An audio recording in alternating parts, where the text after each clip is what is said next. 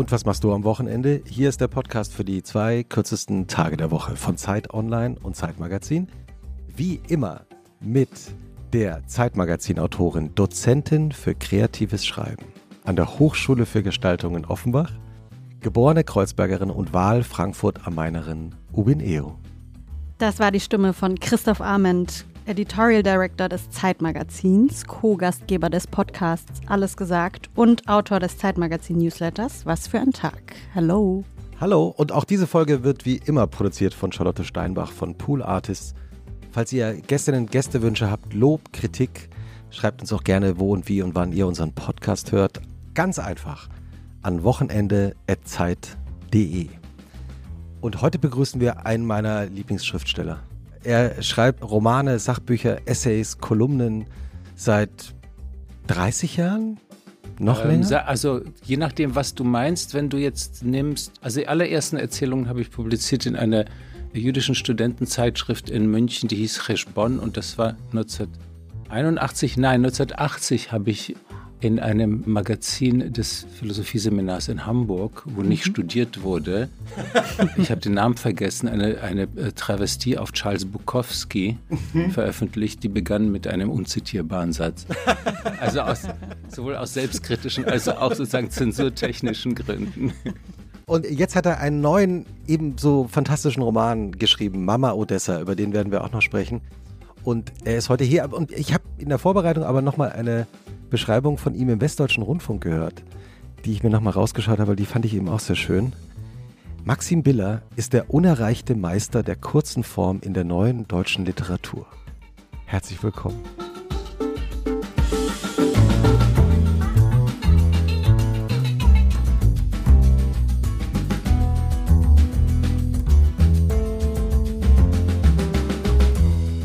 In der deutschen Literatur, du meinst als dahergezogener? Nein, hier steht, nein, nein, hier steht in der, in der neueren deutschen Literatur. Aber unerreichter Meister der kurzen Form. Ja, darauf kann ich nur sagen, ganz gut, aber könnte besser sein. Denn meine Erfahrung war ja immer die, also das erste, zuerst fing ich an mit Journalismus und mit so polemischen Kolumnen, dann hieß es Dreck. Dann habe ich Kurzgeschichten geschrieben, dann hieß es, ja, die polemischen Kolumnen, die kann er, aber Kurzgeschichtendreck. Dann habe ich einen Roman geschrieben, nein, die Kurzgeschichten waren großartig, aber der Roman ist Dreck. Das hört einfach nicht auf. Ja, also es ist. Aber was kann jetzt noch kommen? Jetzt bist du doch durch. Jetzt ist doch einfach alles. Also eine Oper, ein Dings, ein, ein, ein, äh, äh, Opernlibretto eventuell. Gedichte habe ich noch nicht geschrieben, wobei. Aber Musik machst du ja zum Beispiel auch. Das mache ich aber auch schon seit ich 16 bin. Und ja. ich habe ja eine Platte schon gemacht. Ja. Die Maxim Biller Tapes mit Daniel Haxmann, mit DJ Liebe Daniel Grüße. Haxmann. Mhm. Damals haben wir eigentlich alle meine alten Aufnahmen, die ich auf Kassettenrekordern hatte, auf verschiedenen zusammengetragen. Und jetzt mache ich mit meinem Freund Aram, alias Marakov Kowalski und auch wieder Daniel in dem großartigen Greedy Music von meinem noch besseren Freund Josef Reich auch in, bekannt aus vielen meiner Bücher als mhm. Nichtsnützer Erbe und großer Philanthrop. Dann ist ein neues Album auf, ne? Genau. Ja. Genau, und da jetzt aber richtig. Es gibt Texte, es gibt Arrangements, aber wie gesagt, die Musik ist von mir, die Texte sind von mir, wobei die Leute immer sagen, aber wer hat es geschrieben? Sag ich, ich habe es geschrieben. Ja, die da, Texte aber, sind so gut, wer hat das geschrieben? Genau. Und, aber nee, die Musik, die Texte glauben sie mir, aber die Musik glauben sie mir nicht.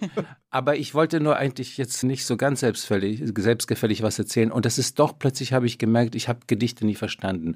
Wenn du Lyrics schreibst, mhm. dann bist du doch plötzlich irgendwo ganz in der Nähe von Prosa und plötzlich verstehe ich diese Form besser. Weil Weiß ich auch nicht. Ich weiß nur, dass ich zum Beispiel nie Mus bei Musik auf Texte gehört habe. Mhm. Niemals. Mhm. Ich fand diese ganzen Nerds so nerdig. Obwohl ich sogar manchmal, ich weiß noch, hier Bridge over Troubled Water oder Mark Bolan, irgendwie Electric Warrior, T-Rex. Ja. Ich habe dann immer alles mitgesungen, was da stand. Lautmalerisch. Nee, ich habe es auch irgendwie, es war mir wurscht. Ja, und ich habe auch nicht so Specs-mäßig plötzlich irgendwie daraus sozusagen neuen Marxismus gemacht. es, es ging so durch mich hindurch. Ja.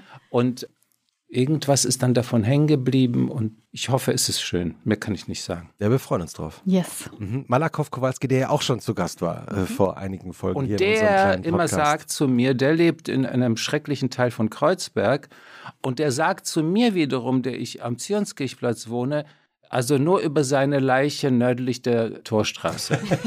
Also umso größere Ehre, dass er hierher gekommen Nein, ist. ins genau. Studio. Und wir sind ja hier jetzt, äh, wie Wir soll sind ich sagen, Pankow. wir sind ja nördlich der äh, S-Bahn. Wir sind äh, nördlich irgendwie einer Mauer, die es nicht gab und so. Also ich habe mich auf dem Weg hierher verirrt. Ich glaube, ich bin der einzige Mensch auf der Welt, der sich mit Handy, mit äh, sagen, Google Maps verirren kann. Ich konnte nicht mehr. Ich bin verzweifelt. Ich weiß auch nicht, was das hier ist. Und wisst Pankow. Ihr, Pankow. Aber wisst ihr, was ich am schockierendsten fand? Hm. Man konnte sein Fahrrad hier nirgendwo anschließen. Das habe ich von dieser Gegend wirklich nicht erwartet. Da bin ich sehr, sehr Aber wo hast du dein enttäuscht. Fahrrad jetzt hingestellt? Ich habe es einfach bei irgendwelchen Leuten in die Wohnung getragen und gebeten, aufzupassen. Da ist so ein Teil und da kann man dran schließen. Ich hoffe, dass nachher nicht das Teil mit Fahrrad fehlt. Ja, das hoffen wir auch. Okay, inshallah. Denn in dem Haus, in dem unser kleines Studio ist, wurde ja vor einigen Wochen, ich schaue nur unsere Produzentin an, die, die Nein. Tür. Äh, Nein. äh, nein. Sag's ja, nicht. Doch. Sag's nicht, ich Das- habe Angst um mein Das Fahrrad. Glas, das Glas an der Tür eingeschlagen und es gab jetzt verschiedene Stufen. Also am Anfang war ein kleines Loch in dem Glas in der Tür, dann war das Glas weg, ein, zwei Wochen später, dann war gar kein, äh, dann war und jetzt ist so ein, so ein Bretterverschlag. Hast du das gesehen, als du Auf dem reingekommen mit Edding steht, bitte nein, nicht drücken. Da ist, da ist ein, Genau, bitte nicht da ist reindrücken. ein, ein Herr, äh, die Deutschen würden sagen ein Mann. Jetzt gerade, oder? Ja, im, Jetzt äh, live, im ja. Overall? Ah, ist voll tätowiert, spricht nicht viel, ja, also Ähm, Berliner Handwerker. aber er wirkte so, dass er es versucht auf jeden Fall. Okay. Ist ja vielleicht nach der Aufzeichnung dieser Haben Folge normale haben, wir, Tür? haben wir wieder Glas in der Tür. Ihr müsst mich öfter einladen. ja. Wenn noch irgendwas kaputt ist oder so. Maxim, wie jede Folge von Und was machst du am Wochenende, geht auch diese Folge los mit der knallharten Recherche von Ubin Eo, die dir jetzt vortragen wird, wie dein Wochenende so aussieht. Und anschließend reden wir darüber, dass das bestimmt alles Bevor genauso du ist. anfängst, Ubin, wie recherchiert ihr das? Ach, also ich habe so ein paar Quellen und äh, Nein, nein, aber nein, du musst mir nicht sagen, aber ist es so äh, Menschen und Internet? Menschen, Tiere, Sensation. Ich bin auch sehr gespannt. Es ist Freitag, fünf Minuten vor zwölf. Die Rollläden eines Imbisses gehen hoch und Maxim Biller schreitet zur Theke. Er, er schüttelt schon den Kopf Uwe nach zwei Sätzen. Ein Quesadilla mit Salat bitte. Wenn es geht, gerne innerhalb der nächsten fünf Minuten. Denn Maxim Biller kennt kein Pardon. Wenn um 12 Uhr nicht etwas Kennt kein Pardon, er hat genickt. wenn um 12 Uhr nicht etwas Essbares seine Schneidezähne berührt. Beginnt mit dem ersten Biss in den Quesadilla sein Wochenende? Das ist schwer zu sagen, denn es gibt Dinge über Atmen und Schlafen hinaus, die er konsequent jeden Tag durchzieht. Eine Hauptrolle seines täglichen Treibens spielt das Schwimmen gehen. Das braucht er, Nickender Gast. um sich von Menschen, Tieren, Sensationen zu erholen. Am Abend raucht Maxim Biller lieber ein bis zwei Zigaretten auf dem Balkon, statt auf Partys zu raven und hört Bob Dylan auf seinem geliebten Sofa. Schüttelnder, schüttelnder Kopf. So kann das Wochenende beginnen. Samstagsprogramm ist natürlich Körper ins Wasser tauchen, Frühstücken um 8.30 Uhr, auf keinen Fall später. Und dann Flohmarkt am Arkona-Platz, gefolgt von Königsberger Klopsen um 12 Uhr, auf keinen Fall später. Könnte er sich beamen, würde er deutlich öfter seine Lieblingsorte Schumanns in München oder das Hotel Vier Jahreszeiten in Hamburg besuchen. Wohlwollend nickender Ich Gast. sehe es im Augenwinkel die ganze Zeit. Entweder mega Kopfschütteln oder nickend.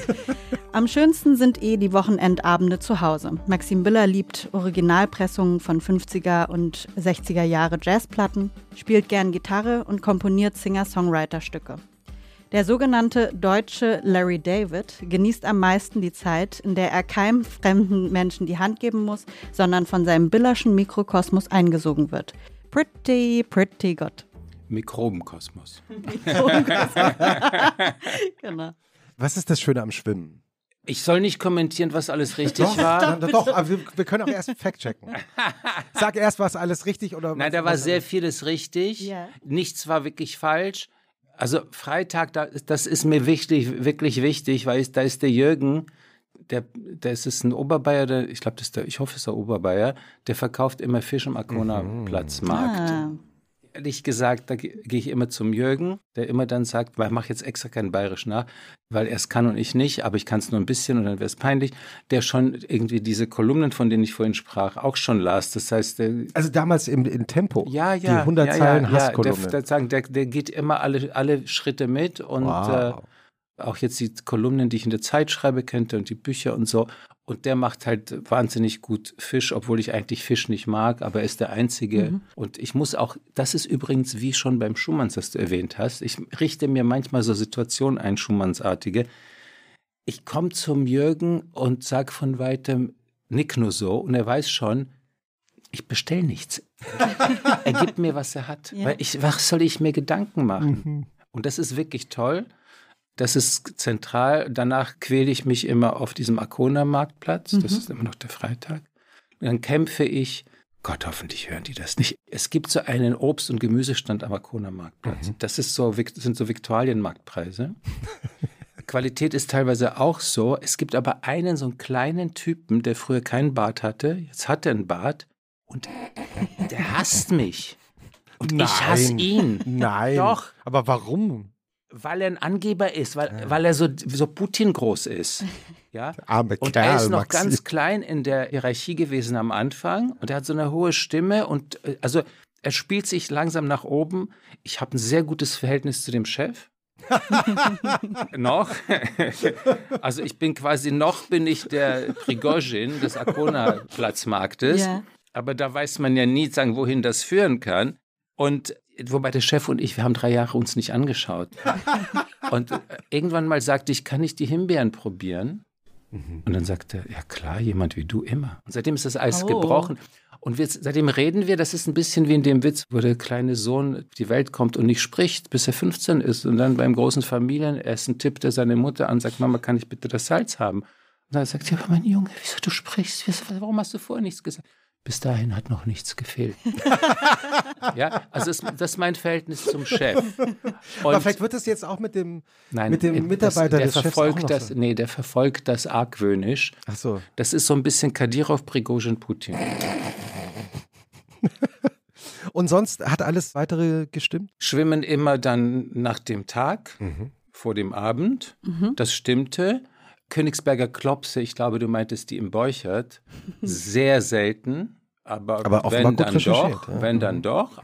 Und äh, was stimmte war, ja, der Imbiss. Ja. In der Kastanienallee 49 in Berlin Mitte, nicht zu verwechseln mit einer anderen Kastanienallee tief im Osten. Gibt ja eigentlich von jeder Straße in Berlin zwei.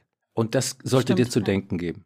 Und zwar manchmal auch im selben, also nicht nur Ost-West, wie man denken könnte, keineswegs. Ich bin mir sicher, es gibt auch mindestens drei Adolf-Hitler-Straßen und sieben Karl-Marx-Straßen. Ich hoffe, es gab nur welche. Aber also zum Imbiss, für den ich wirklich sehr, sehr werben möchte, weil das ist das Tollste, was es gibt, glaube ich, in Berlin seit, ich glaube, über 20 Jahren. Der Chef, der Sultan, der hat am Anfang gekocht, inzwischen ist er der Besitzer. Er, er macht aus jedem, wo du denkst, er schafft es nicht, der gerade f- von irgendwo gekommen ist, einen so tollen Koch, aufmerksamen Gastgeber und so. Und das mit denen in fünf Minuten bitte, das wissen die inzwischen, das muss ich nicht mehr Das musst du sagen. nicht mehr kommunizieren. Okay. Also ich komme und bestelle. Eine Zeit lang habe ich angerufen, ja. um Zeit zu sparen.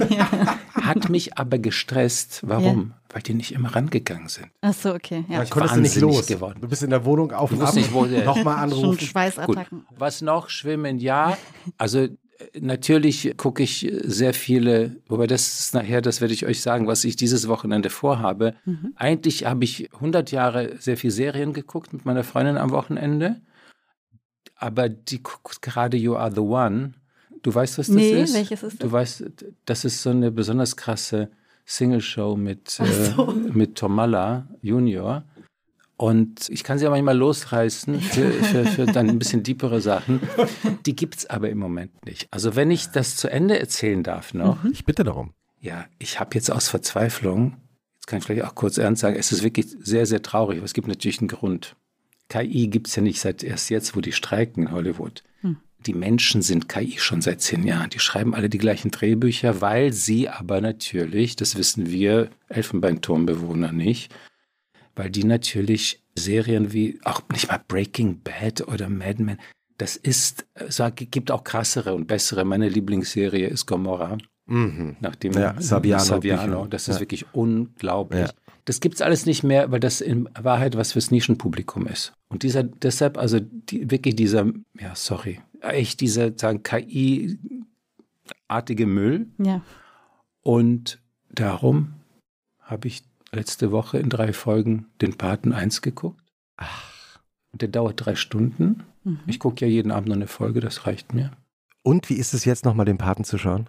Wahnsinnig gut. Mhm. Es ist ein bisschen langsam, Mhm. aber im Gegensatz zu all den Serien erinnere ich mich an jede Szene. Mhm. Und natürlich ist es jetzt banal, wenn ich das sage, es kommt alles von dort. Jede Mafia-Serie. Und ich gucke so. Mhm. so wie Leute irgendwie nur Western gucken, ich gucke nur Mafia-Serien eigentlich und Clan-Serien und so. Es ist so unglaublich. Ist einfach wahnsinnig, wahnsinnig, wahnsinnig toll. Und ich, dieses Wochenende werde ich Anna zwingen, mit mir den Paten 2 zu gucken. Ich muss die auch alle noch gucken. Ich habe mir auch mal so ein Wochenende vorgenommen. Das ist eine gute Idee. Muss man es chronologisch schauen? Ja. Ja. Ja, klar. Aber ich möchte eine Sache sagen, die ich mitgenommen habe aus. Ich bin so plauderstisch. Ja, Ja, hier immer an diesem Platz. Ich Ja. gleich auf zu labern. Eine Nee, Sache, die labern ich sozusagen ne? mitgenommen habe, war, und habe ich gedacht, ich habe mich echt wiedererkannt, weil Marlon Brando, der allerdings ein bisschen bescheuert aussieht mit diesen Wattebäuschen in den Kiefern. Oh, das Das ist einfach Quatsch. Das, ist Quatsch. Das sieht man. Hat Also, der oder was?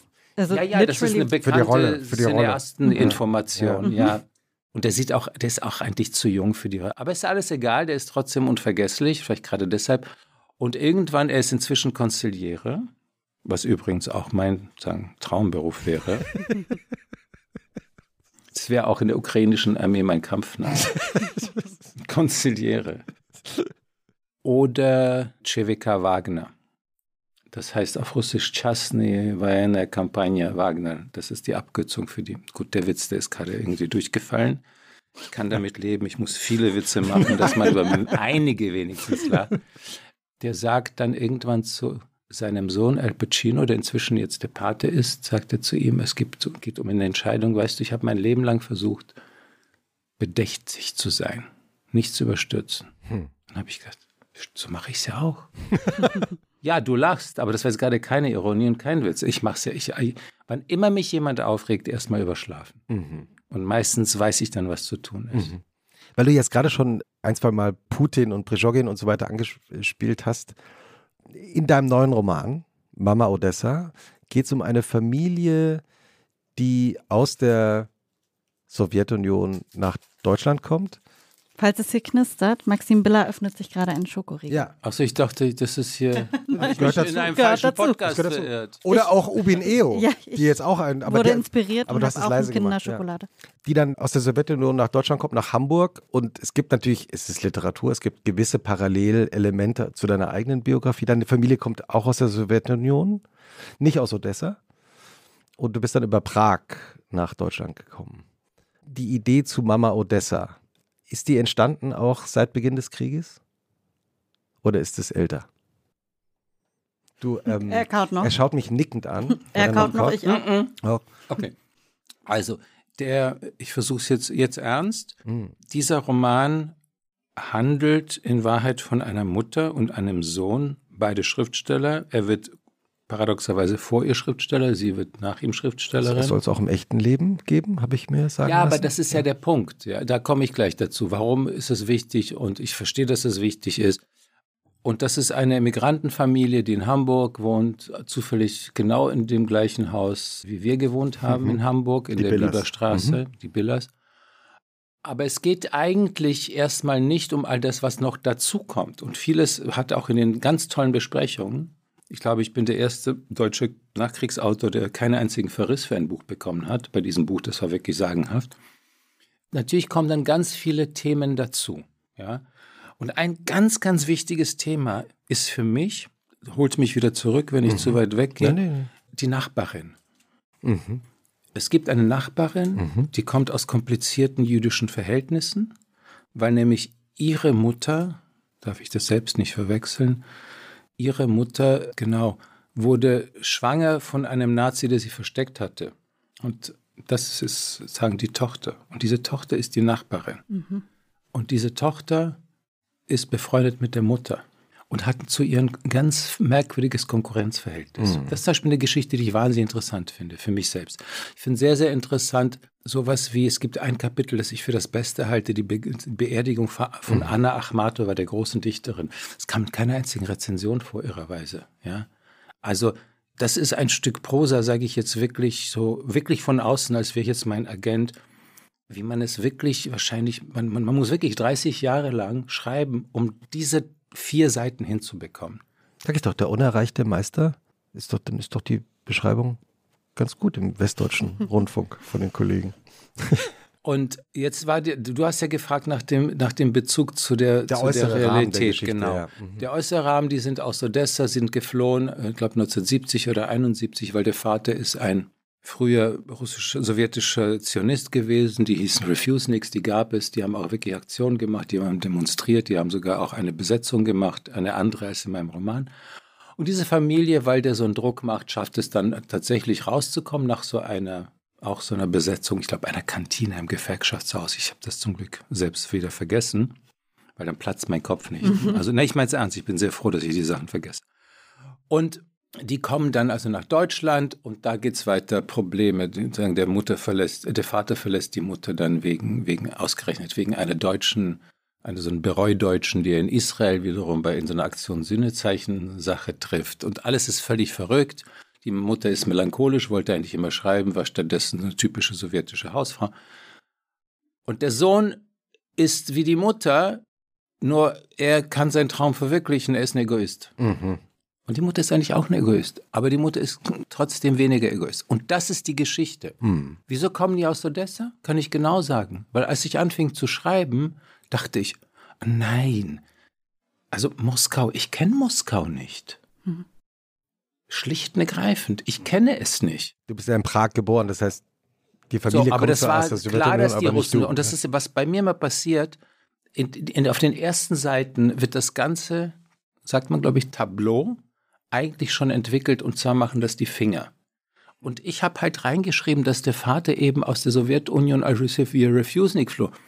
Klar, aber das ging dann nicht mehr aus der Tschechoslowakei. Also war ich gefangen in dieser Sowjetunion. Mhm. Dann kam ich auf Odessa, weil ich Odessa kenne und da auch ein Gefühl dafür habe. Und plötzlich passte das. Das ist das Glück wie beim Fußball, das Glück des Tüchtigen. Und plötzlich öffnete sich für mich eine Welt, weil ich natürlich merkte, Moment, du kennst ja vor allem Babel, mhm. diesen großen russischen Schriftsteller, aus einer jüdischen Familie, der auch wirklich, auch übrigens mit seinen Geschichten aus Odessa auch schon diese Gangsterart, dieses Gangstertum so positiv erzählt hat, wie zum Beispiel Sopranos es mhm. tun und, mhm. und auch der Pate. Und plötzlich war das da. Das Buch habe ich fertig geschrieben, ich glaube einen Monat bevor der Krieg anfing. Ah. Okay. Glück des Tüchtigen. Stellt euch vor, ich hätte das Buch, ich wäre mittendrin gewesen und kommt der Scheißkrieg. Dann hätte ich sehr, sehr, also sowieso Scheißkrieg, dann hätte ich sehr, sehr, sehr, sehr, sehr stark sein müssen. Um weiterzuschreiben. Um, nee, oder, das, nee so, nein, so eine Memme bin ich nicht. Nein, aber um den nicht rein.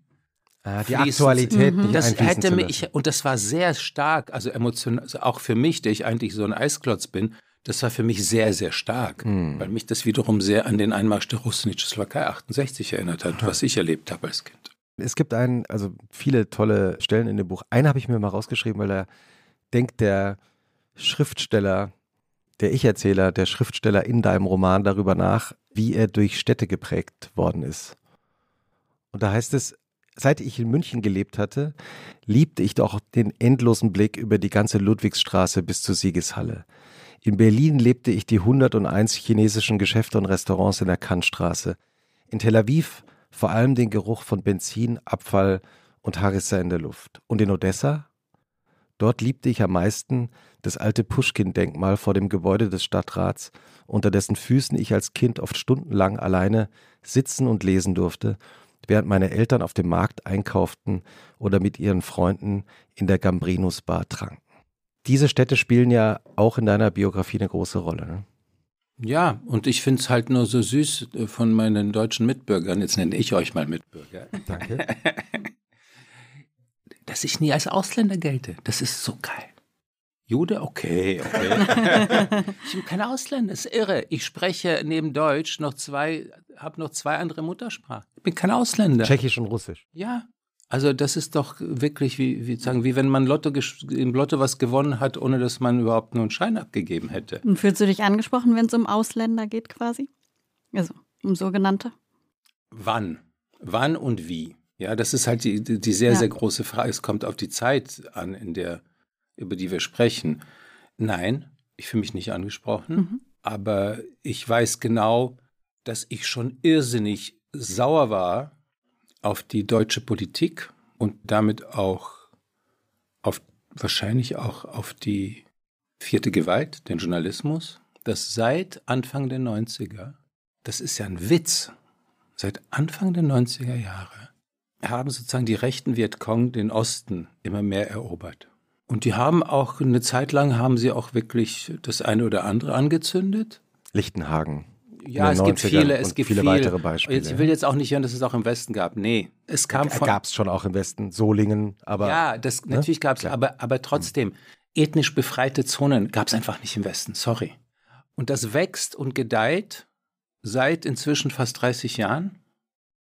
Und immer wieder aus verschiedenen Gründen wurde das ignoriert. Und ich dachte mir immer, ja klar, weil es nicht um euch selbst geht. Mhm. Weil es am Ende dann doch, der Angriff, der ging ja immer erstmal gegen den, sagen, Erstschwächsten oder Zweitschwächsten in dieser Gesellschaft. Mhm. Und jedes Mal von neuem so ein kurzes Aufwachen und dann wieder so einnicken. Mhm. Ja? Und da habe ich natürlich jedes Mal gedacht, sagen, nicht je suis Charlie Hebdo, sondern einfach je suis Ausländer. Klar, mhm. mhm. klar. Mhm. Ja. Und natürlich hat eine große Rolle gespielt der Rassismus gegen Leute wie uns in den 70er Jahren. Mhm. Bei uns war das halt nur so. Da gibt's, ich habe da so eine sehr prägendes Erlebnis gehabt. Ich meine, ich, ich denke, ich bin eigentlich sogar auf eine gewisse Art furchtloser als mein Vater, aber meine Mutter hat am Grindelhof, wo auch der Roman spielt, da gab es einen Obstladen und Gemüseladen. Mhm. Und den gibt es nicht mehr. Und das war ein Familienunternehmen. Mhm. Und da gab es, das war so ein, so ein kerniger Hamburger mit seinem kernigen, ich glaube, der Vater war dünn, der Sohn war dick und dann gab es noch irgendwie ein, zwei Frauen dazu und so. Und das war alles eigentlich sehr, also für Hamburger Verhältnisse haben die ja wirklich eine Show abgezogen dort, ja. Problem war nur, dass sie meine Mutter immer duzten, weil sie so klein und dunkel war mhm. und halt irgendwie mit Akzent sprach. Ja. Und als sie es meinem Vater erzählt hatte, ist mein Vater, der, wie gesagt, sehr furchtlos war, hingegangen und hat die zusammengebrüllt. Und ab da war nur noch Küss die Hand, gnädige Frau, wenn meine Mutter reinkam. Ja? Mhm. Du hast gerade so genickt, Ubin. Ja, ja, nee, ist bei meiner Mutter natürlich genauso. Ja? Bis heute, ja. Ach, sogar Alle bis heute. sie, also sie kann sich super gut artikulieren und so, aber natürlich hörst du es ein bisschen raus, dass sie in Südkorea aufgewachsen ist. Deswegen kann ich auf jeden Fall relaten, wie man so schön sagt. Mhm. Ja. Und wie ich weiß gar nicht, wie wir drauf kamen, aber das ist auf jeden Fall etwas, vielleicht doch kann ich noch eine Brücke schlagen zu der Literatur, wenn du dann vorhin erzählst, in die unerreichter Meister, bla bla, der Nachkriegsliteratur, deutsche Nachkriegsliteratur. Ich führe ja eigentlich, seit ich angefangen habe, so einen Partisanenkrieg gegen das Establishment hier, der eigentlich völlig idiotisch ist, weil ich kann den gar nicht gewinnen. Weil ich einfach wirklich der Meinung bin, es muss möglich sein, schön und transparent und verständlich und trotzdem sehr, sehr geheimnisvoll und poetisch zu schreiben. Hm. Und nicht eben, wie mein sagen, Lieblingsfeind inzwischen Reinhard Götz, der gerade jetzt, also ich habe gerade ich weiß nicht warum, bekomme vom deutschen Theater, schade, ich habe mir das nicht abfotografiert, aber ich kann es trotzdem gut den ersten Satz nachmachen, bekomme ich das Programmheft. Es gibt schon wieder ein Stück von ihm. Das heißt Baracke und handelt irgendwie von Familie. Und beworben wird es von einem Zitat von Reinhard selbst. Es beginnt mit dem Satz, dieses Stück versteht sich nicht selbst. Es weiß nicht, worum es geht. Die Rätsel bleiben Rätsel, damit es rätselhaft bleibt. Also ich mache jetzt so ein bisschen so. Du, es ist leicht, ich vermute mal leicht zugespitzt. Das nee, Zitat. Ich rufe sofort zu Hause an. Die sollen mir das durchgeben. Also auf jeden Fall dieser komische Hang aber so zur Trivialität, diese Literaturinstitutstrivialität, ja. Und das ist einfach, das ist, da frage ich mich wirklich immer tatsächlich, bin ich jetzt eigentlich Gulliver unter den Germanen?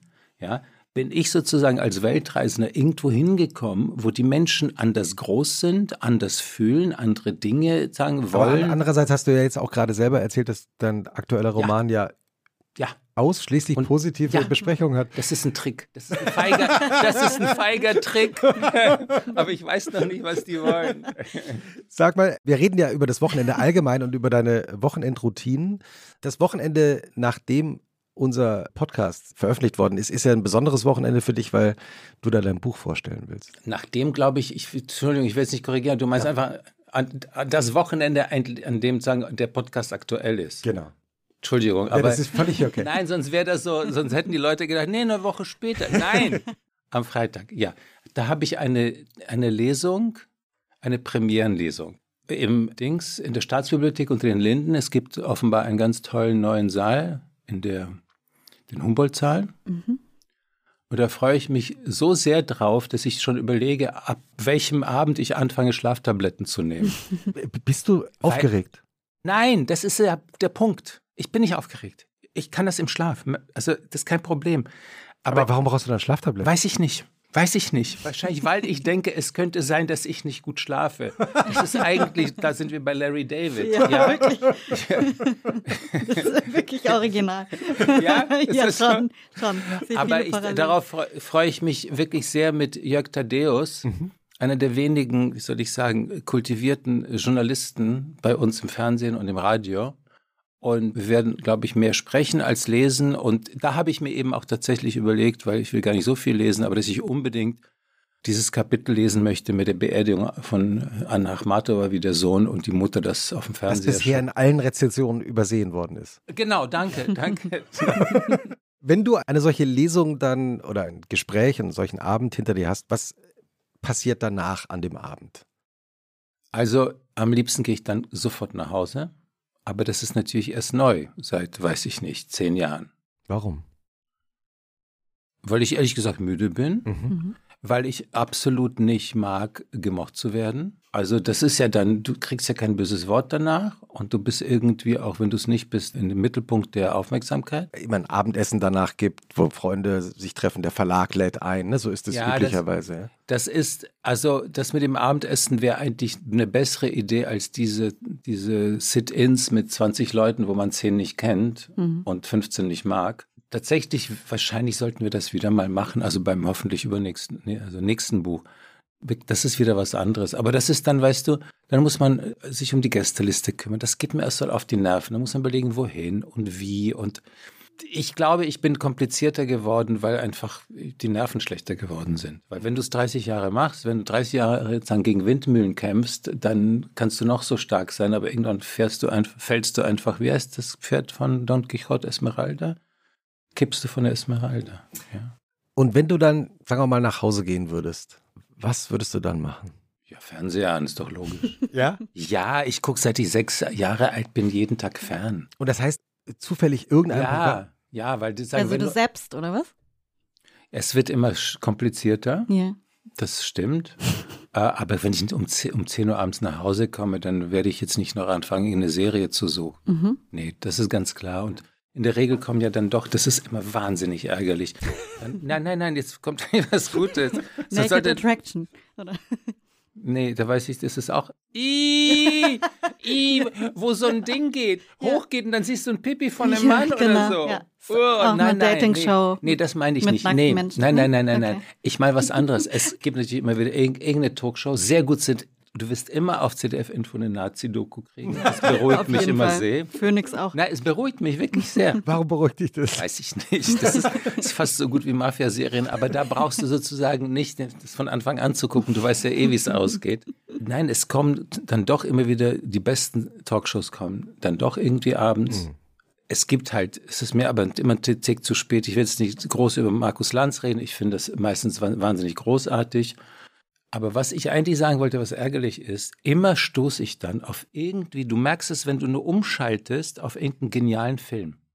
Guckst nur eine halbe Minute und du weißt, es ist irgendein großartiger Film. Ja. Und wieso läuft dieses Zeug, dieses tolle Zeug, das um Viertel nach acht eigentlich laufen sollte, was es früher mal tat? Mhm. Das ist jetzt sozusagen keine, das ist jetzt keine äh, naive Frage, das ist mehr eine rhetorische Frage. Wieso läuft es nachts um elf? Mhm.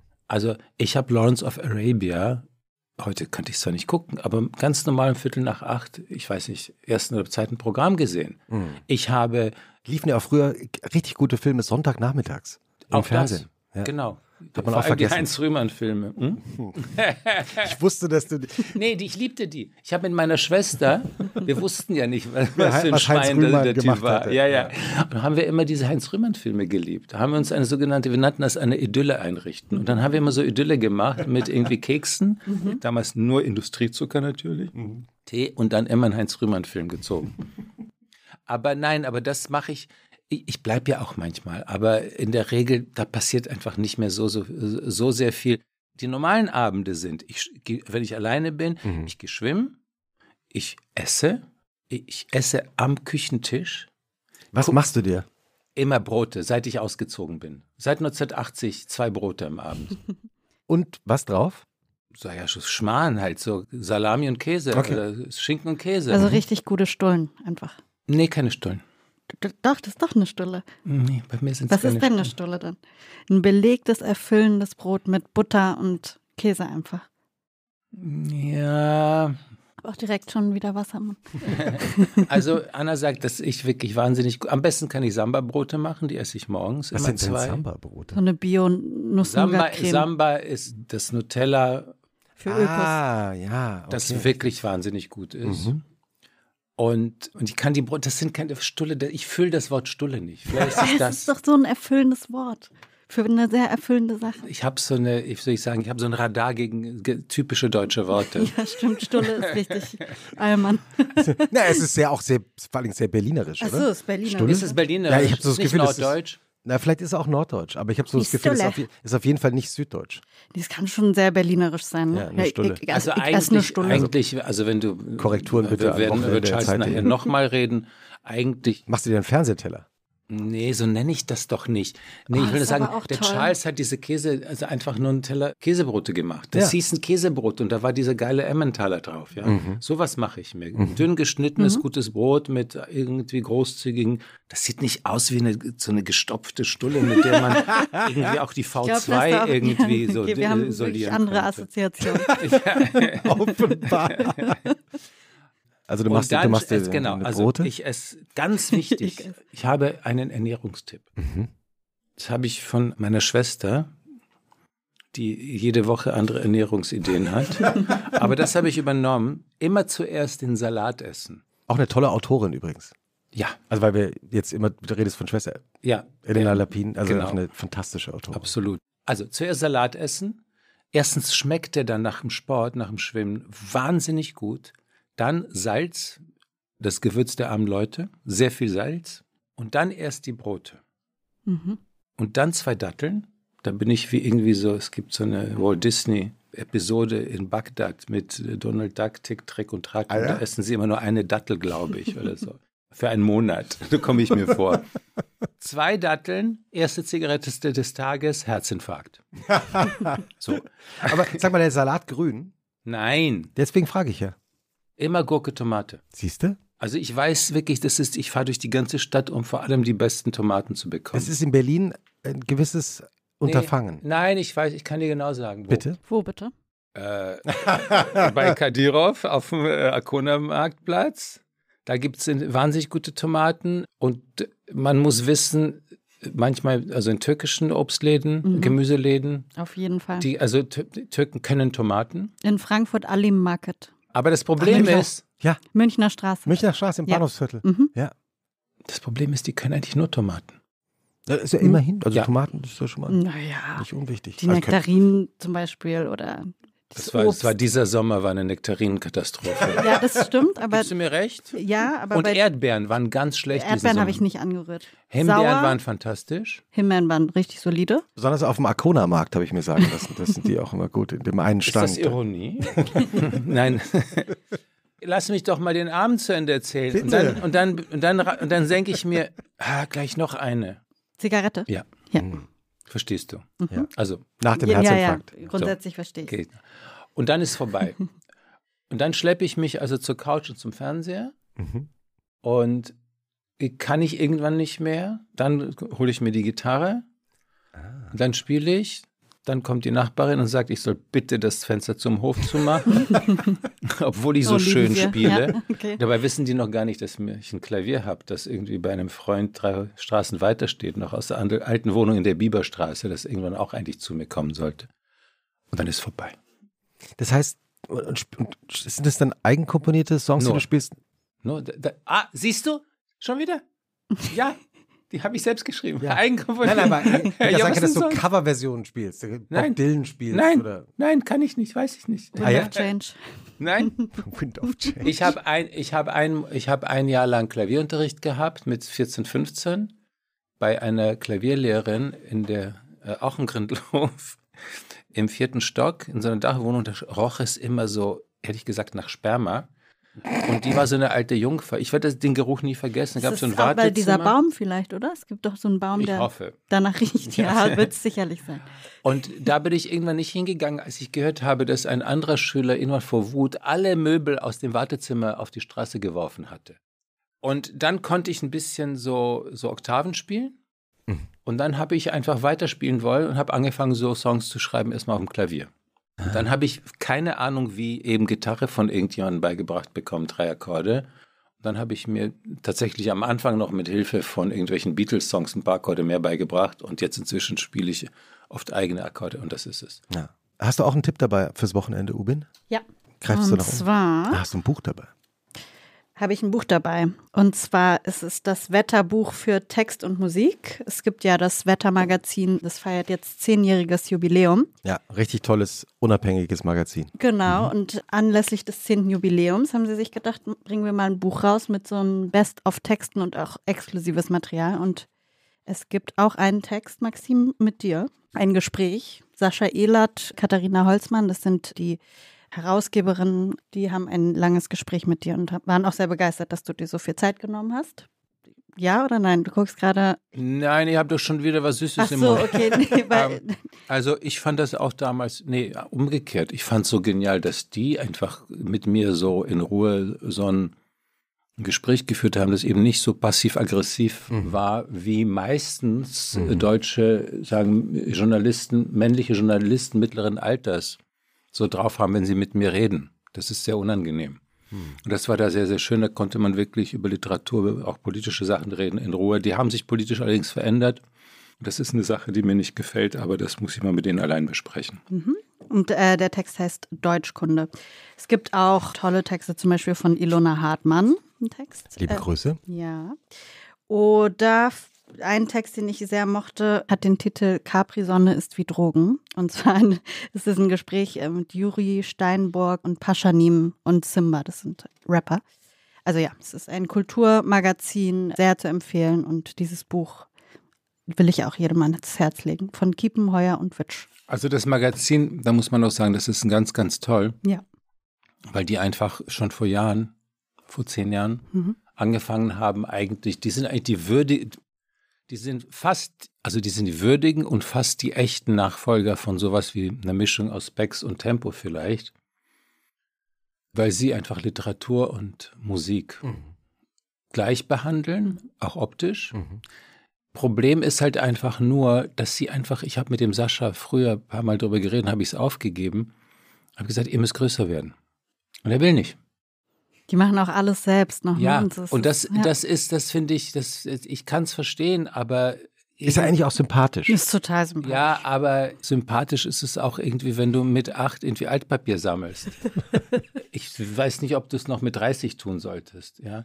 Aber es gibt es jetzt immerhin schon zehn Jahre. Also das ist ja auch schon mal eine Leistung. Und jetzt dieses tolle Buch da. Ja gut, das tolle Buch kommt wo raus? In einem Konzernverlag, der auch mein Verlag ist, gibt Moenwitsch, ja.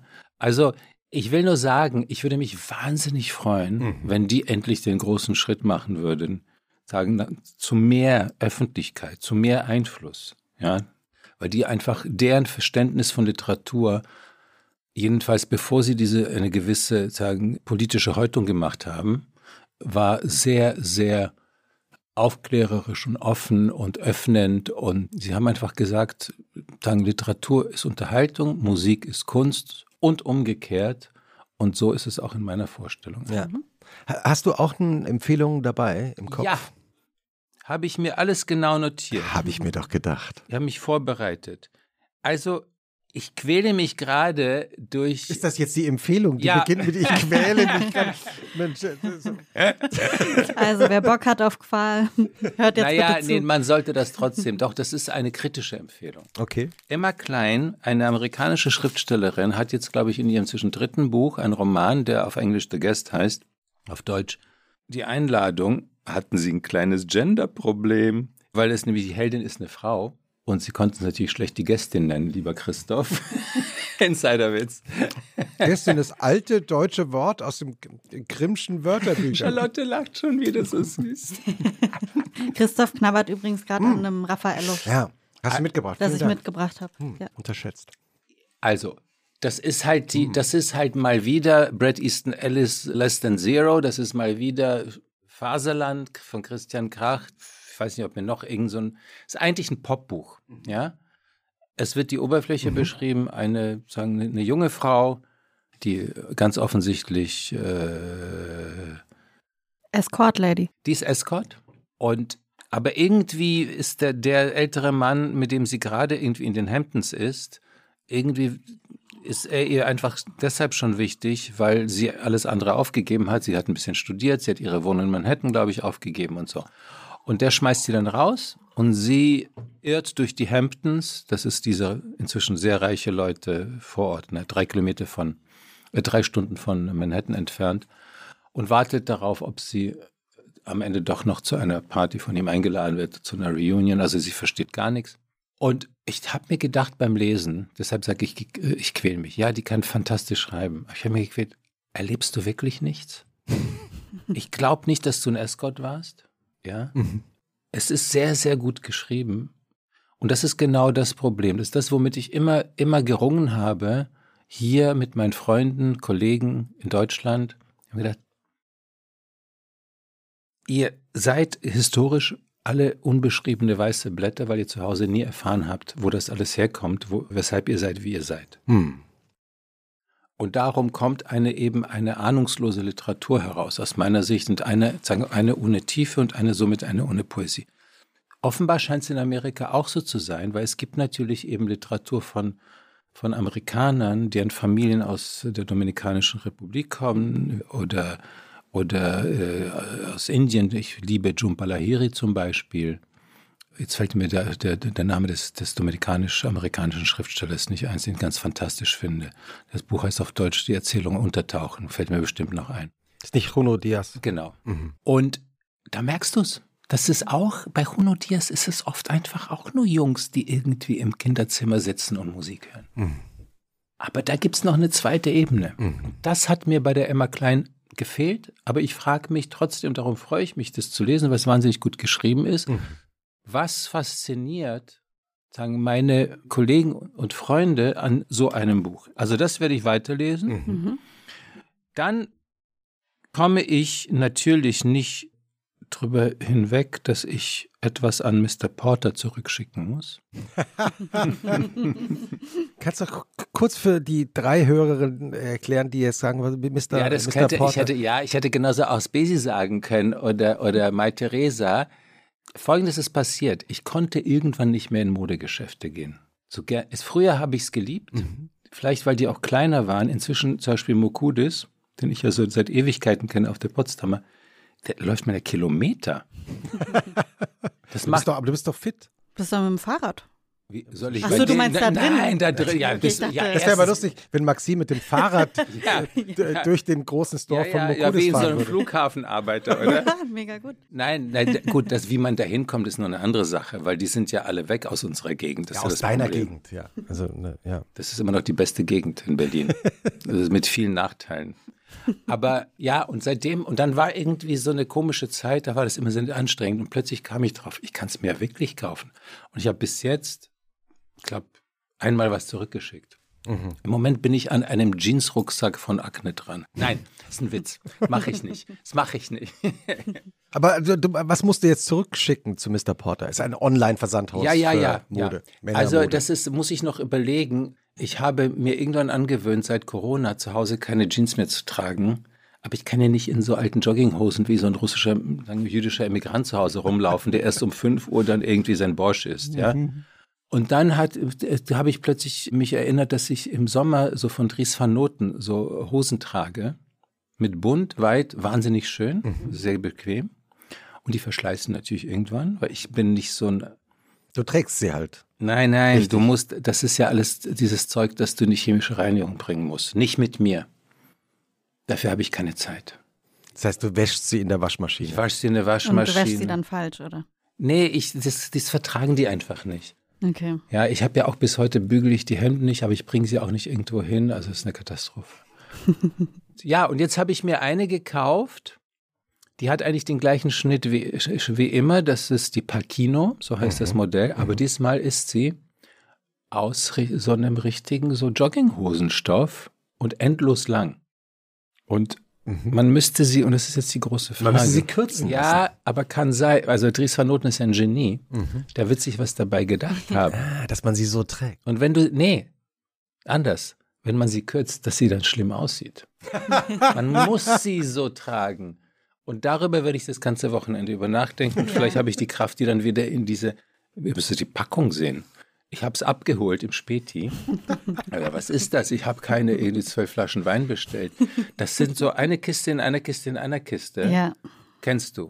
Naja, es ist diese Customer Experience, die du dann hast, ne? dass du das Gefühl hast, es ist ganz hochwertig. Je mehr du auspackst, desto hochwertiger ist Ja, aber gleichzeitig muss ich sagen, stimmt, äh, bei Mai Theresa ist es ein bisschen lässiger. Mhm. Aber wenn die dann schreiben, sie können auch irgendwie so eine Öko-Verpackung aus irgendwie alten indischen Benzinkanistern haben, ja. dann entscheide ich mich dann doch wieder für, die klassische für, für den dekadenten ja. westlichen Style. Ja, darüber denke ich nach. Und dann natürlich hoffe ich wirklich sehr, und das ist jetzt nicht gelogen, das ist nicht, weil ich, ist so eine Mischung, weil ihr gefragt habt, vielleicht auch, was ich vielleicht essen oder kochen werde, oder Anna und ich. Mhm. Da sind wir wieder, das wollte ich sagen vorhin schon, habe ich angedeutet beim Schumanns. Mhm. Der Charles Schumann, der das Ganze aufgemacht hat, glaube 82. Ich kannte ihn sogar noch von vorher aus dem Venezia und aus Harrys New York Bar. Der war ja noch so jung und wir waren alle jung. Und der hat damals eine geniale Bolognese-Pasta gemacht. Und diese Soße. Die kannst du. Die konnte ich damals. Ah. Und mein Vater, der Pasta hasste als Russe, mhm. wollte die trotzdem, dass ich die immer für ihn koche, oh. weil die so nach Fleisch schmeckte. Mhm. So. Und jetzt, irgendwann hat sich da, habe ich das vergessen. Und dann habe ich mal doch den Charles gefragt und dann habe ich nur ein Wikipedia-Rezept bekommen. Charles hat sein eigenes Wissen. Oder er ist wie die Tante Jolisch von Thorberg. Die geniale Köchin. Ja, deren tolles Buch auch. Ja, das ist das, Lust, das, ist das einzige lustige Buch wahrscheinlich sagen, der deutschen sagen, Literaturgeschichte. Das, das, das nehmen wir in die Shownotes. Finde ich toll. Das ja, ist richtig mein, toll. Das muss jeder lesen. Ja. Jeder, jeder. Das geht um eine, also Friedrich Thorberg, Journalist, Schriftsteller, jüdischer aus Prag, der aber auch in Wien viele Verwandte hatte, der floh vor den Nazis und kam nach dem Krieg nach Österreich zurück. Und er hat dann Erinnerungen geschrieben an seine Verwandten und Kollegen. Und es gab eine Tante Jolisch, ich weiß nicht, ob das ein Kunstname war oder ob die auch noch wirklich so hieß. Mhm.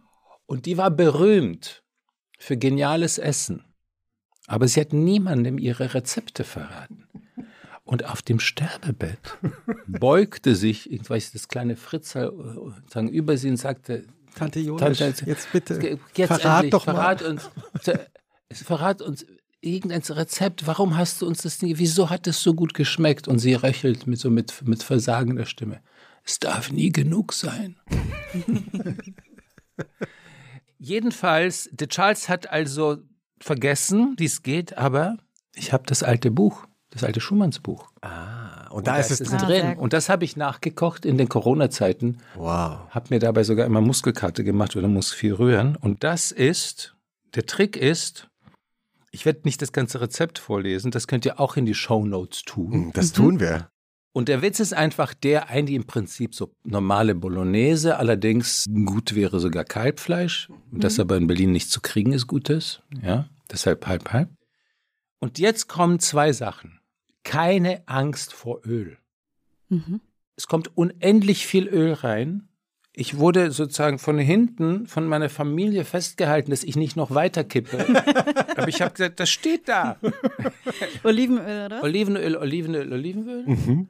Und es stimmte. Und es ist es dann trotzdem nicht irgendwie fettig. Und das hat der Charles wirklich vergessen.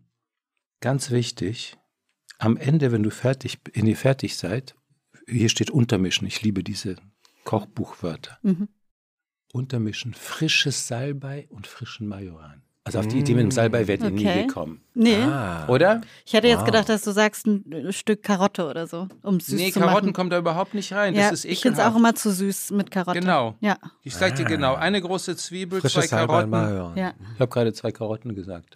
Ich habe mir selbst widersprochen. Eine kleine Sellerieknolle, angedrückte Knoblauchzehen, ich weiß nicht, was das heißt, Kalbshack. Ja. Okay. Also das wirklich, Hm. wenn ihr das kocht, genauso Ja. wie steht und dann immer von, von wie ist die bekannteste italienische Pastafirma? Barilla. Der Ketchup. Nee, die- ja, ich glaube. Der Ketchup. Ah ja. ja. Die Die hellblauen, nicht die dunkelblauen, Genau, die ja, hellblauen. ja, Ja, Gibt es auch die gelben? Die Nee, gelbe nee, nee, Packung? nee, nee. Und da die Nummer 12. Das Ganze Okay. habe ich rausgefunden. Okay. Ja, da habe ich lange dran gearbeitet. Nummer 12. Spaghetti, also eine Hiermit Art. notiert. Ja, es ist. Es ist ja, Bucatini oder was sind das? nee, es sind Spaghetti, aber nicht zu dick, nicht zu dünn. Okay, perfekt.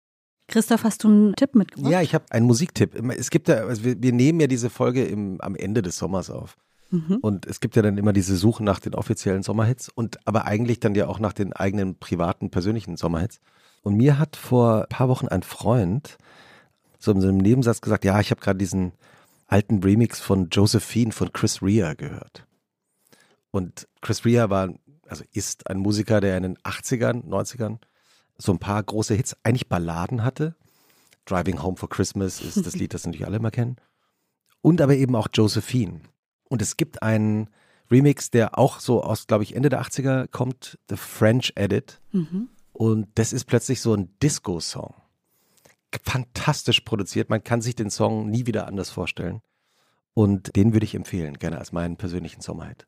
Kann ich noch, auch noch Musik empfehlen? Ich bitte darum. Please. Ich habe das mit, da gar nicht mich vorbereitet, aber ich habe zum Glück immer noch, plötzlich entdecke ich neue Kontinente musikalisch. Mhm.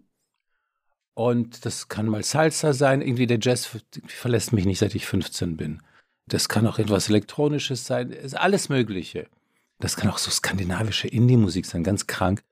Und jetzt habe ich aber entdeckt, und das macht mich so glücklich, das ist auch wirklich die, sagen, der Soundtrack meines Sommers, dieses Sommers, das ist MBP, also diese brasilianische äh, Musik und noch Samba, aber auch schon wieder eher was sagen, Pop- und Rockhaftes. Und da gibt es also für mich das größte Genie dieser Zeit ist Chico Buarque. Den Namen kennt ihr vielleicht? Nein? Nee. Nie gehört. Chico Buarque, der wirklich eine unglaubliche Figur ist, auch in seiner ganzen Geschichte her, weil er aus einer Künstlerfamilie kam und zu Hause auch das alles schon wirklich mitbekommen hatte, all die Freunde, die seine Eltern hatten. Und ich habe jetzt die Berufe der Eltern vergessen, aber es war auch so eine sehr bohemienhafte, aber gleichzeitig intellektuelle Familie. Die sind auch in die Emigration oder er ist in die Emigration gegangen, als die, als die äh, Diktatur äh, in Brasilien besonders stark war, ich glaube 1970. Und da hat er eine geniale Platte gemacht, das will ich gar nicht empfehlen, mit Ennio Morricone. Ah, ah, wow. Ennio Morricone hat seine bekanntesten Lieder damals einfach neu arrangiert und mit ihm in Italien eingespielt. Die Platte ist ein, sagen, die Originalpressung ist ein White Whale, wie Adrian Kreie, mein alter Musik- und überhaupt Freund aus, aus München sagt. Kollege von der Süddeutschen heute. Ich habe diese Platte, ich möchte das hier nur kurz erwähnen, auch im Internet, mit Kratzern und statt 800 Euro kostete sie nur 40 Euro. Gefunden mit Originalcover. Aber das, nur, das ist so Nerdquatsch. Jedenfalls, Da hat der Ubin doch recht in ihrer Vorstellung mit den Vinylplatten. Da. ja, ja, das stimmte. Ja, Ja. das stimmte. Ja, ja, ja, das stimmte. Aber ich bin meistens zu faul zum Plattenspiel zu gehen, das muss ich auch zugeben. Der ist auch so weit unten und inzwischen. Ja, Bücken kenne ich ja. Jedenfalls, und man kann ihn aber auch nicht hochstellen, weil wie sieht denn das aus? Jedenfalls, es gibt ein geniales Lied von ihm, das heißt Roda Vida. Was heißt das? Weiß ich nicht. Ja. Ich verstehe Die Texte, ne? Ja. Unwichtig. Und es gibt davon, es ist erstens ein geniales Lied, aber es gibt davon einen Live-Mitschnitt von irgendeinem brasilianischen Songwettbewerb fer- aus dem Fernsehen, schwarz-weiß, von 1967 oder 66 auf YouTube. Muss man nur Chico Buarque und Ruda Vida eingeben. Nehmen wir in die. Show Notes. Genau. Und wer das sich anschaut und wer erstens sieht, wie sagen, Chico Buarque mit den anderen Musikern singt, wie, wie, wie erfüllt sie von diesem, von all dem sind, von dieser Musik, von diesem Rhythmus, von ihrem Leben und vor allem, wie glücklich das Publikum ist, die alle das Lied kennen und mhm. mitsingen. Mhm. Und es ist halt eben nicht ein Udo Jürgens Konzert. Ja? Mhm. Also es ist, also ich, ich habe gerade so einen pathetischen Vergleich, fällt mir wirklich spontan ein.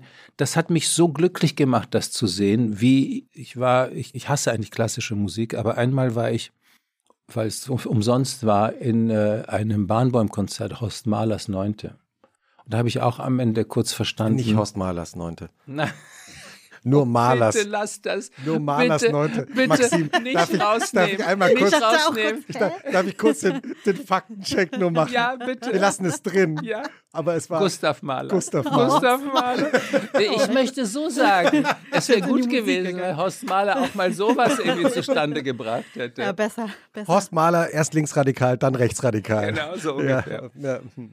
Und da habe ich wirklich gemerkt, ich bin mit irgendwie, also das klingt ganz komisch, aber ich irgendwie mit dem Universum verbunden. Und das ist genau das Gleiche bei diesem Chico Buarco Video. Mhm. Das ist es, ich glaube, jeder, jeder, jeder, der sich das anschaut, wird danach wenigstens für zehn Minuten ein anderer Mensch sein. Okay, wir müssen jetzt aufhören mit der Aufnahme, weil jetzt werden beim Zuhören alle sagen, ich muss jetzt leider eh auf YouTube das nachschauen und mir anhören. Ja. Ja. ja. Ich wollte trotzdem noch mal einmal fragen, der Sonntag. Ist es ein schöner Tag für dich oder nicht? Ja, äh, sowieso, weil 12 Uhr Imbiss. Ja. Und da ist noch keiner da. Und dann doch oft Flohmarkt. Mhm. Jetzt letzte Woche habe ich so ein tschechisches Zwiebelmuster-Service, habe ich einfach noch drei Teller gefunden und so. Kunst auf dem Flohmarkt ist übrigens immer nichts zu kaufen, nur dann macht glücklich. Weil dann kauft man manchmal wirklich was, was richtig gut ist. Ich habe aber auch vergessen eigentlich zu sagen, dass ich, ich habe eigentlich 25 Jahre immer am Samstag nicht, aber immer am Sonntag gearbeitet. Wahrscheinlich kann man es so nennen. Also ich eigentlich habe ich sechs bis sieben Tage die Woche gearbeitet, viele Jahre, geradezu Jahrzehnte lang. Und es fällt mir manchmal ein bisschen schwer, das jetzt irgendwie am Wochenende vielleicht, hm, sagen, sogar zwei Tage lang nicht zu tun. Mhm. Aber ich glaube, am Ende merke ich dann doch, es ist gut.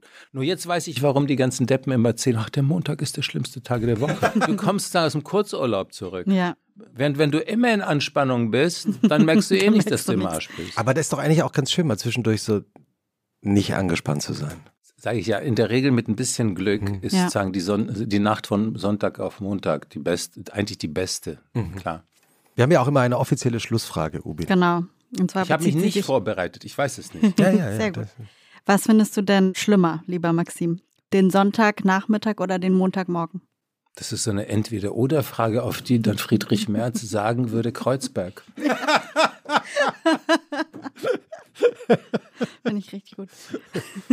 Aber was ist deine Antwort? Also, abgesehen Ach, von bin Kreuzberg. nicht davon gekommen. Nein, Witz. Nee. Ähm, ich mag beides wahnsinnig gern. Ist doch schön. Es tut mir wahnsinnig leid. Also ich freue mich auch dann wirklich am Montag wieder was zu machen. Mhm. Ich kann, also wenn ich jetzt ernst antworte, beides wahnsinnig schön. Und ich finde es auch schön am Sonntagnachmittag, dass ich langsam wieder sagen im Anflug, Landeanflug bin auf den Montagvormittag. Mhm. Mhm. Vielen Dank, dass du da warst. Dass ich wir, bedanke ähm, mich dafür, dass ich da sein durfte. Hier, das meine ich nicht als Floskel. Wir auch nicht. Dass du von deinem Wochenende erzählt hast. Und jetzt geht's schwimmen, oder? Klar. Freibad. Es geht wieder. Und jeden Tag eigentlich? Mit Gottes Hilfe sage ich als Abergläubischer, nicht als religiöser Mensch. Ja. Mhm. Ja. Das ist unmöglich, es nicht zu tun. Das ist Horror für mich. Also ich weiß nicht, wenn ich das Schwimmen nicht entdeckt hätte, ich weiß nicht, wie ich durch die letzten 15 Jahre als Schriftsteller gekommen wäre. Und kraulst du dann oder machst du ich, es, es, ist, äh, es ist so eine Art, nein, es ist Kraul, aber mit, nein, aber ich sehe jetzt nicht wie so ein totaler Honk aus. Aber es ist, es ist nicht perfekt, aber es ist nur Kraulen. Bitte, meine lieben Kinder, keinen Brustschwimmen bitte. Das ist schädlich. Wieso? Ich mache das immer. Knie, Nacken. Echt? Ist das hm. nicht gerade gut für die Gelenke, dachte hm. ich? Nein, ganz schädlich. Am besten ist. Deswegen tun die gerade so weh. nee. nee. ich glaube, es ist ein anderer Grund.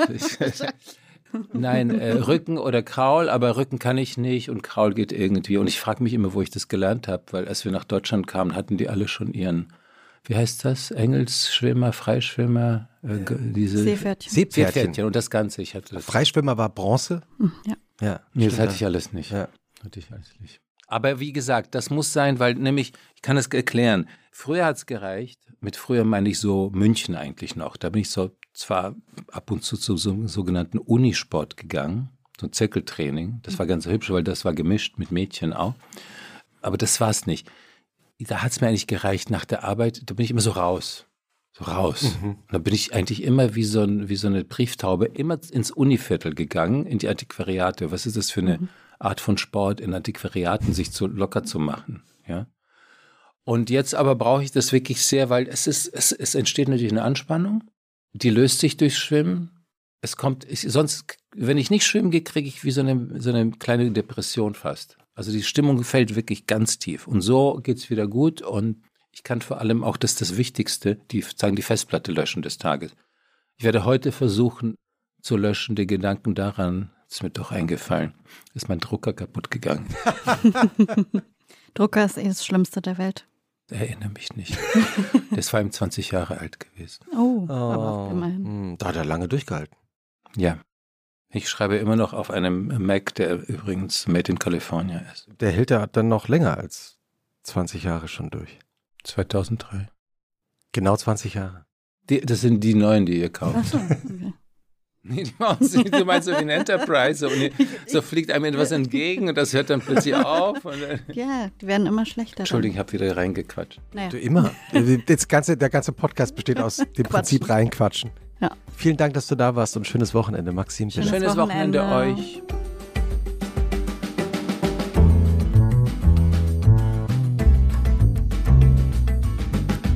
Und was machst du am Wochenende?